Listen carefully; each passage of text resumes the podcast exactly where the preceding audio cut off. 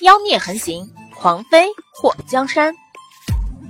作者：夜舞倾城，演播：醉黄林。丞相府的三公子和七公子到宁水院的时候，被霍东风给赶了出来。霍东风看着丞相府这两个数字，不由得挺起了胸膛，想和他抢着被他姐上花轿。做梦。霍一月和霍一阳不明觉厉，他们和霍水不亲也不熟。要不是他们的爹让他们背霍水出门，他们才不要来这个地方。从霍水回到丞相府开始，丞相府就没有什么好事发生。霍瑶锦和霍灵儿今天发生的事情，他们都有所耳闻，就觉得谁和霍水沾边，谁倒霉。如今看到霍东风不欢迎他们。这两个公子非常愉悦的就离开了。谁稀罕背那个灾星？沾到他，怕是一辈子都要走霉运。霍东风看到两个劲敌离开，美滋滋的跑进屋子。姐，他们都不是诚心的，全跑了。他们不背你，我背你。霍水掀开盖在头上的喜帕，瞪了霍东风一眼：“被你赶跑的吧？”霍东风伸出手摸了摸脑袋，嘻嘻一笑：“嘿嘿，姐，你真好看。”霍水嘴角勾了一下：“你真能背动？必须的呀！”霍东风跑到霍水身边，看到霍水盛装打扮，即将嫁人，不由得有点伤感。那个纪王有什么好？霍水伸出手，在他头上敲了一下：“我喜欢就好啊。”霍东风撅嘴：“那你不喜欢我？喜欢。”霍水看了霍东风一眼：“是不是觉得很荣幸？”切！霍东风白了他一眼：“那你别嫁给他了，等我长大，你嫁给我吧。”霍东风眨巴眨巴双眼，霍水眼尾挑起，在他脑门上弹了一下：“等你长大，我都老了。如果你能等。”不如等我闺女长大嫁给你。霍东风揉了揉脑门，长得好看不？霍水对他挑眉：“我长得这么好看，我家男人也那么好看，闺女像谁都不会丑就对了。”霍东风毕竟是个孩子，有时候想法很天真。你闺女在哪里？霍水轻咳了一声：“很快。”就会出现在我肚子里了。霍东风怒了：“你这是在骗我？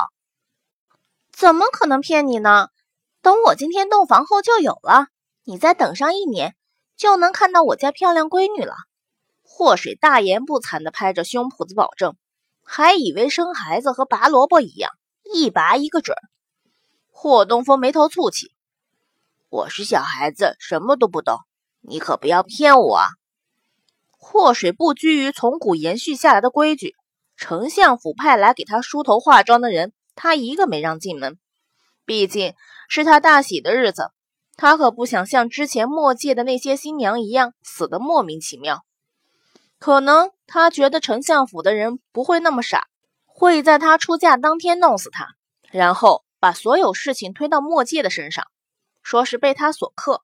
不过他更不相信其他人。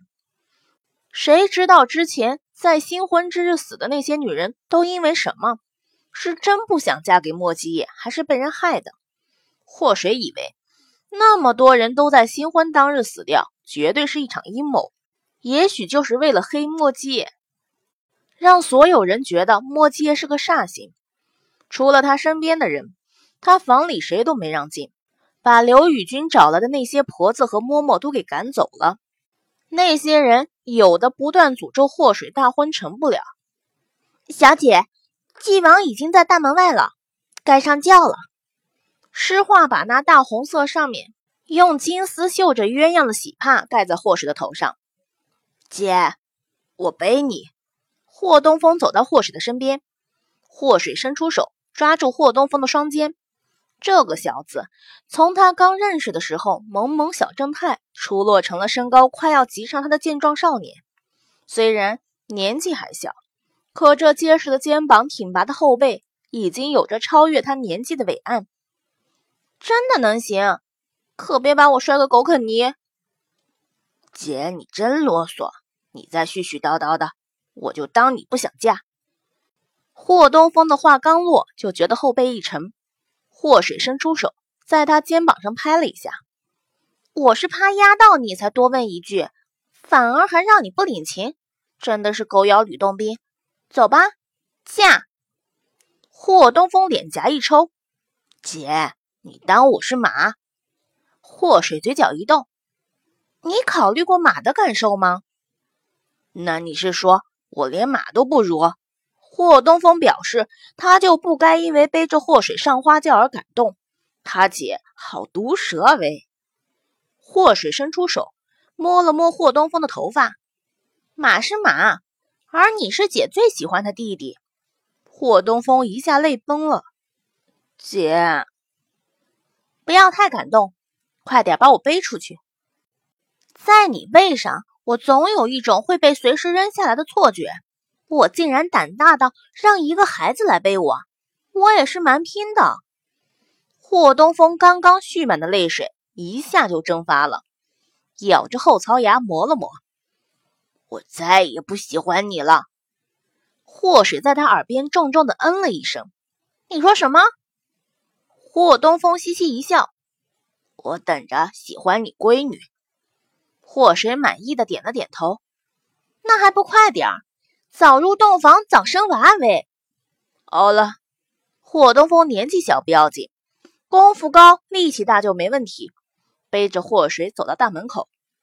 诗画在后面拖着祸水的长长裙摆，看着他家小姐的背影，他也觉得好感动。墨界骑在马背上，虽然没有表现出丰都城担忧祸水没有回府的那种紧张，可是心也砰砰的跳得剧烈。他相信祸水不会耽误嫁给他。有生以来第一次迎娶自己喜欢的人，墨界抓着缰绳的手微微的收紧。新娘子出来了！